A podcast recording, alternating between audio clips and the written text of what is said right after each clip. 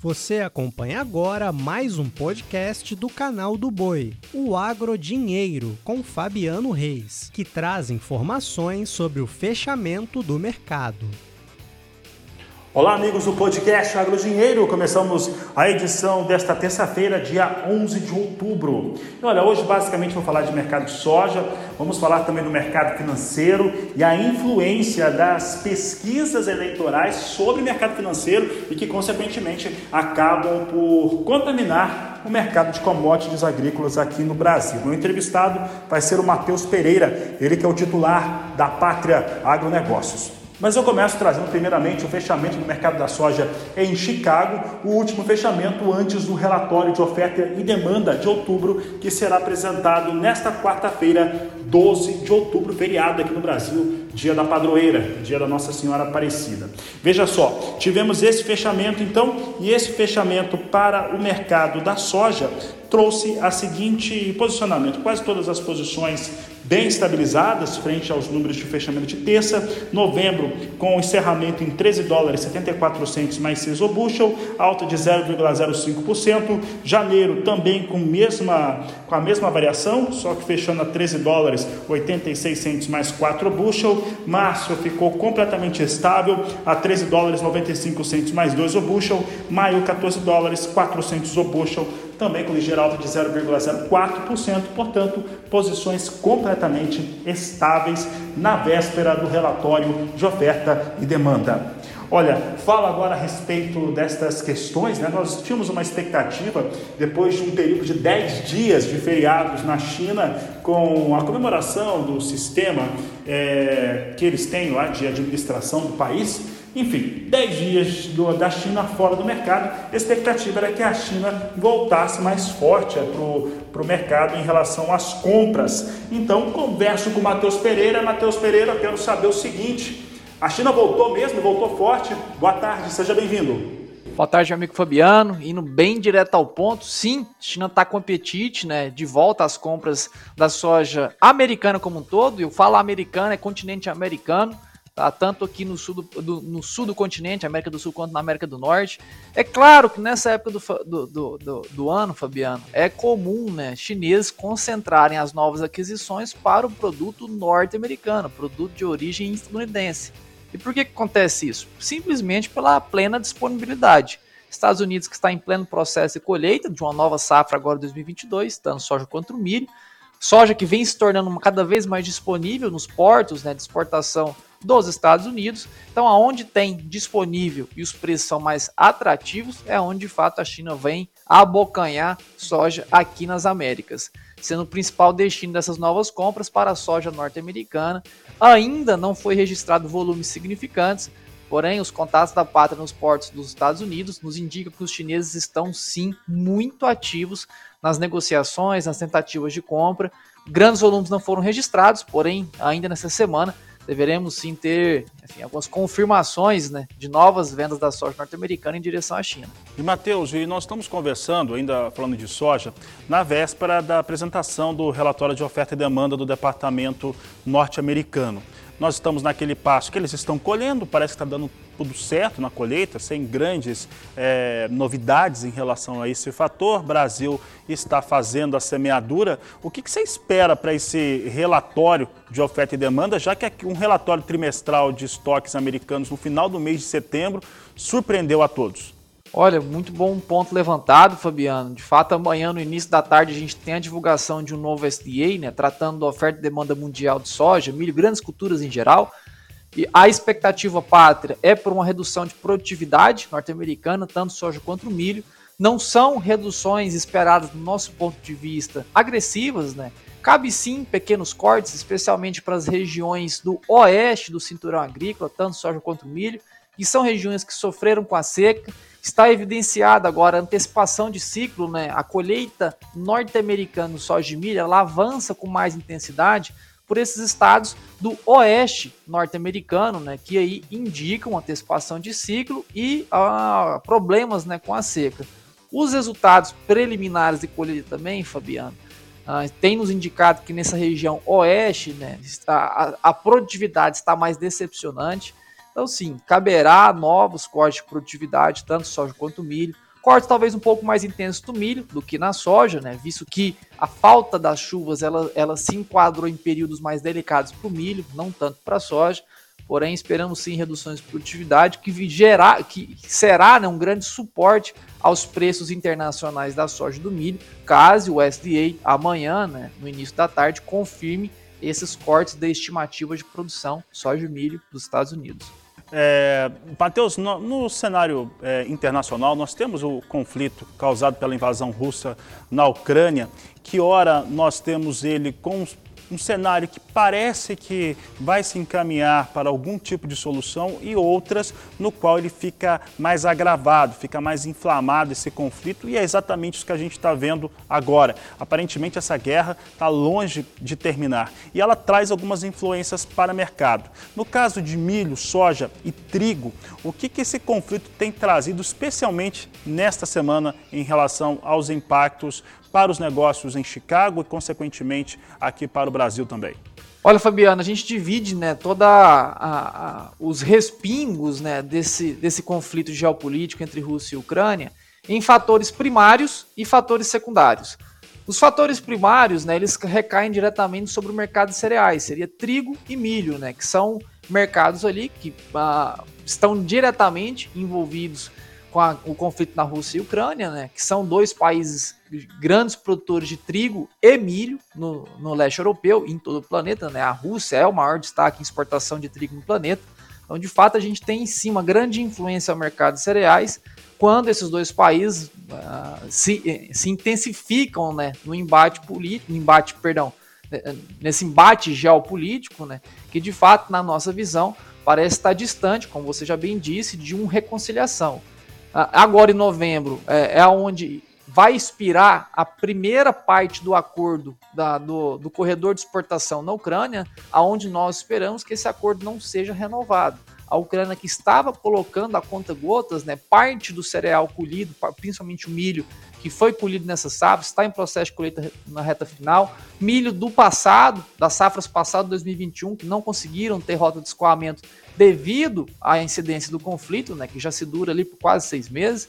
Então, de fato, esse, uh, esse corredor que já estava há quase 90 dias em execução, colocou sim um, um volume uh, expressivo de milho para fora da, da, Ucrânia, em direção à rota do Mar Negro, em direção ao norte da África, em direção a países do sul da Europa. Porém, na nossa visão, com a intensificação recente do conflito, Uh, tanto Putin do lado russo quanto toda a comitiva né, que defende o lado ucraniano, que não está só concentrado na presidência, a gente teria ali um embate, um conflito intensificado e a incapacidade deste, desse, desse, desse acordo comercial de ser mantido. O que é bom para nós aqui, nosso milho brasileiro hoje ele é muito barato para exportação, ele está muito mais barato do que o milho norte-americano, quase 30 dólares por tonelada mais barato milho brasileiro em relação ao norte-americano. Vamos manter uma demanda muito aquecida pelo nosso cereal nessa reta final de ano. Porém, para a soja, já seria ali o, fator secundário de efeitos do, do, conflito geopolítico aqui, a gente teria impactos mais no, na cadeia de fertilizantes, né, efeitos mais secundários na soja, uma vez que os dois países não são grandes produtores, porém são grandes fornecedores né, de alguns insumos que são sim usados no cultivo da soja aqui no país. Porém, na, na soja a gente está mais ligado ao mercado fundamental, a capacidade de oferta aqui nas Américas e a intensificação da demanda pela parte da China, tá? Então os efeitos a gente concentra mais no mercado dos cereais quando o assunto é Rússia e Ucrânia. Matheus, e, e, como você citou milho, e a gente tinha que falar de milho mesmo hoje, nós estamos com um produto brasileiro muito competitivo no cenário internacional, isso é um fator muito importante.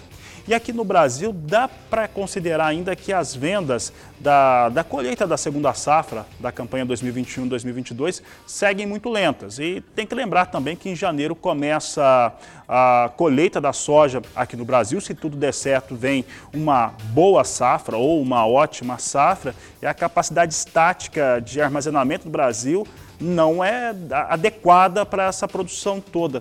Como é que você vê essa comercialização hoje no país em relação ao cereal? Olha, Fabiana, sim, a gente tem uma comercialização mais lenta neste ano para as vendas do milho segunda safra, o famoso milho chamado safrinha, né? Uh, essas vendas elas partem por conta das margens de lucro da atividade que de fato apertaram já em 2022, tendem a apertar ainda muito mais para 2023 devido à elevação dos custos, né, por conta não só desse conflito, por conta, enfim, de outros grandes problemas que a gente enfrentou na saída da pandemia, na saída da crise sanitária do Covid. Ah, então, de fato, o produtor rural está um pouco mais reticente em avançar com as vendas. O mercado interno brasileiro do milho ele está mais recluso em avançar com novas compras, né, o que impede, de fato, os preços dos cereais serem esticados puramente pela exportação. Exportação está saudável, está agressiva, vamos bater recorde de exportação do milho brasileiro neste ano. Existem boatos aí nos bastidores que a gente tem monitorado de muito perto aqui dentro da pátria de que os chineses deverão antecipar as compras do milho que estão programadas para embarque a partir de fevereiro de 2023, deverão antecipar agora para esse ano provavelmente dentro do mês de outubro, começo do mês de novembro. Vale esse monitoramento dia a dia, tá? Porém, uh, de fato, o produtor ele está mais reticente, aguardando melhores margens para de fato executar essas vendas e grande parte desse milho hoje sim, Fabiano, ocupa, né? Uma capacidade estática que deve sim ser aberta, né? Esse espaço para a colheita da soja na virada do ano. Então, o produtor ele tem sim um tempo limitado nessa retinha, esse último trimestre do ano, para tentar esvaziar essa capacidade estática de armazenagem no país para dar entrada no mercado da soja. Mas lembro muito bem também que uma parcela significante do milho hoje estocado em propriedades no Brasil estão em silo bolsas, né, onde não há necessidade uh, da, da, enfim, do, de esvaziar aqueles, aqueles silo bolsas, né, o famoso uh, o silo bag, né, para colocar a soja estocada naquela mesma, naquela, naquela mesma localidade. Então o produtor está de fato usando alguns artifícios né, operacionais para tentar carregar esse milho e pegar melhores chances né, de preços elevados, que sim, na visão pátria, é totalmente possível nessa reta final de ano. Matheus, olha, a gente vou fazer essa pergunta porque a participação de público bem grande, isso está relacionado também às questões que o Brasil enfrenta agora. Né? Nós estamos ainda em corrida eleitoral, segundo turno para a presidência da República e, e para governador em vários estados brasileiros. Então aqui eu vou dizer uma pergunta só, pegando aqui o, Oswaldo Xavier, que está particip, participando, a Isabela Dumont, que está participando também, o Oswaldo do Paraná, a Isabela é do estado do Mato Grosso, também tem a Nana Pereira, a Aline Gomes, Suelen Moreira e também o Orlando mandando mensagens aqui em relação a essa corrida eleitoral e as influências neste momento com relação aos negócios da agricultura. Pegando no geral, porque o pessoal perguntou de milho, é, soja e perguntou de feijão também, mas de uma maneira geral, o que, que isso pode trazer de impacto para as negociações das culturas agrícolas brasileiras? Olha, muito bem. Ah, primeiramente, um grande abraço a todos que estão participando. De fato, a grande preocupação do mercado agrícola no atual momento é a taxa cambial, né? a direção que o Brasil vai tomar economicamente politicamente a partir do dia 30 de outubro, seja na reeleição do atual governo, assim espero, ou ah, de enfim, uma mudança na presidência para 2023. Porém, hoje é muito claro, na nossa visão, na visão pátria, o quão o mercado ele está favorável para a manutenção do atual governo. É indiscutível ah, que hoje o, o, investidor estrangeiro, né, que é o grande responsável por alocar ou desalocar recursos estrangeiros dentro do nosso Brasil, e o que, que esses recursos que entram e saem? A alocação de recursos é quando entra muito moeda estrangeira e o dólar tendem a cair de preço. Assim, a mesma coisa acontece na via oposta. Quando sai muito capital por incerteza, por, por risco não dimensionado dentro do nosso país, a gente tem uma elevação da cotação cambial, ou seja, o dólar subindo. Então, hoje, o investidor de fora do, do Brasil, né, a imagem do Brasil fora do nosso país é que sim, o atual governo tem, tem, tem desempenhado né, uma extraordinária campanha econômica, mérito da equipe administrativa, mérito da equipe econômica, tanto liderado por Paulo Guedes quanto Campos Neto no Banco Central, aonde tem sim mostrado né, o quão eficiente o Brasil tem sido no combate inflacionário, no combate da crise econômica da pós-pandemia. O Brasil, repito aqui, não canso de falar isso, que é um dos maiores destaques entre os G10, as 10 maiores economias do planeta. O Brasil é um dos maiores destaques econômicos no combate pandemia. Tá? Então, é mérito do atual governo. Quem está fora do Brasil entende que para a manutenção desse horizonte promissor econômico no nosso país, é muito melhor a gente manter a atual presidência, que tem melhores uh, propostas econômicas, né, melhores tem, mostrou melhor desempenho, né? e no jargão popular, matou a cobra e está mostrando, está mostrando o pau agora, de fato, que está sim ah, muito promissor né, esse crescimento econômico no país, que volta a trazer esses grandes investidores de fora para dentro do país. Porém, ponto muito importante também que eu ressalto, que, ah, que vale muita atenção nesses próximos dias pré-segundo turno, seria que se a gente mostrar de fato a intenção de votos aonde que Bolsonaro possa ser reeleito agora no dia 30 e assumir a cadeira por mais quatro anos a partir de 2023, a gente teria ali uma queda mais expressiva na taxa cambial, sendo necessário o produtor rural avançar com vendas, seja futuras ou do físico, caso de fato a gente tenha seja agraciado né, com essa notícia após o dia, dia 30 de outubro desse ano, com os resultados do segundo turno. Então é muita atenção agora especialmente na taxa cambial, aonde que se a gente tem a manutenção da atual equipe econômica, atual equipe administrativa, a gente vai ter um fluxo de entrada de capital estrangeiro muito intenso no nosso país, o que vai jogar a taxa cambial, dólar, né, para quedas mais profundas. Então a gente precisa sim ter muita atenção que o horizonte promissor para o Brasil, ele pode de fato, no curto prazo, sangrar um pouco dos preços da soja ou do milho internamente por conta da queda cambial no nosso país. Então tá aí o grande ponto de atenção ah, nessa, nessa, nessa corrida né, ah, pré-segundo turno das eleições presidenciais aqui do Brasil. É, Matheus, eu vou fazer o seguinte, tô, o pessoal está participando, né, o pessoal está até politizando um pouco mais o programa de hoje. É, eu tenho que lembrar também que hoje é feriado no Mato Grosso do Sul, é dia de criação do Estado, aniversário de 45 anos. Então vou fazer aqui, Juliano Noronha e também Gabriel Agostini, Jefferson de Almeida fizeram basicamente a mesma pergunta em relação à sua crença às pesquisas é, eleitorais. Eu vou refazer um pouco essa pergunta, é, relacionando o quanto que essas pesquisas, que no primeiro turno tiveram um nível de acerto bem mais baixo do que aquilo que poderia ser, né?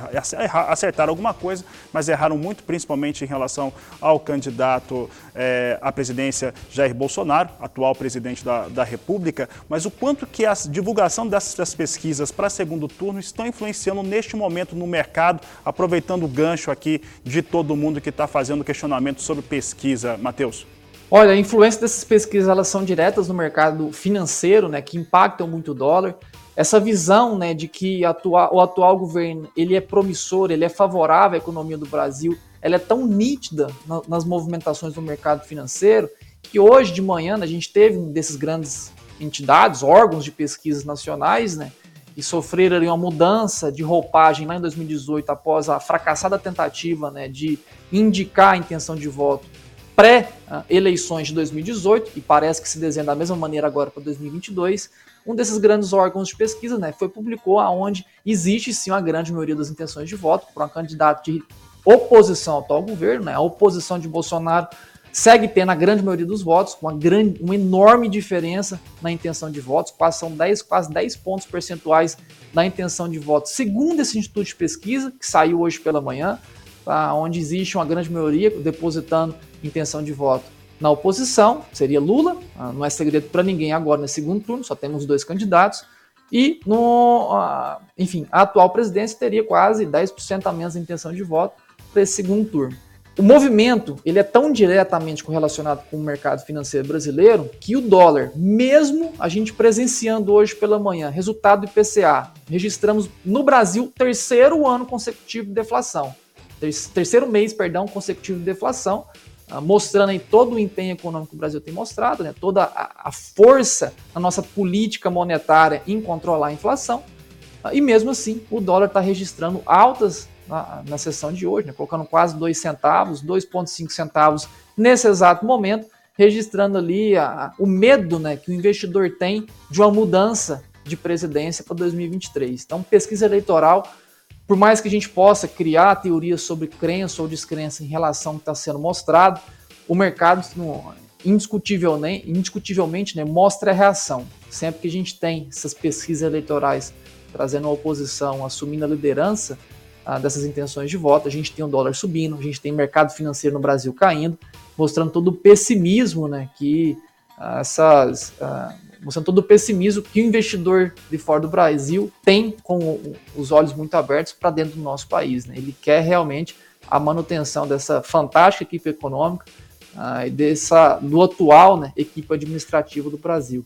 Então, não vou entrar nos méritos se ah, vale a pena confiar ou não. Acredito que a Justiça Eleitoral vai ditar as regras após a finalização do segundo turno, assim como foi lá em 2018, onde alguns desses órgãos que estão aí hoje foram fechados, né, tiveram que mudar a metodologia pelo o quão não fracassados, mas o quanto errôneos né, estavam essas pesquisas no passado, mostraram a mesma coisa agora nesse primeiro turno.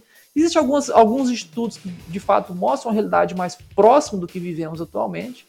Então, sempre que existe esses órgãos publicando, Fabiano, essas, essas, essas intenções de voto mostrando um cenário de mudança de governo para 23, o mercado financeiro recebe notícia com muita negativismo, né? com, muita, com muito baixismo com muita aversão a risco, não quer realmente uh, apostar no Brasil se houver uma mudança de governo para 2023.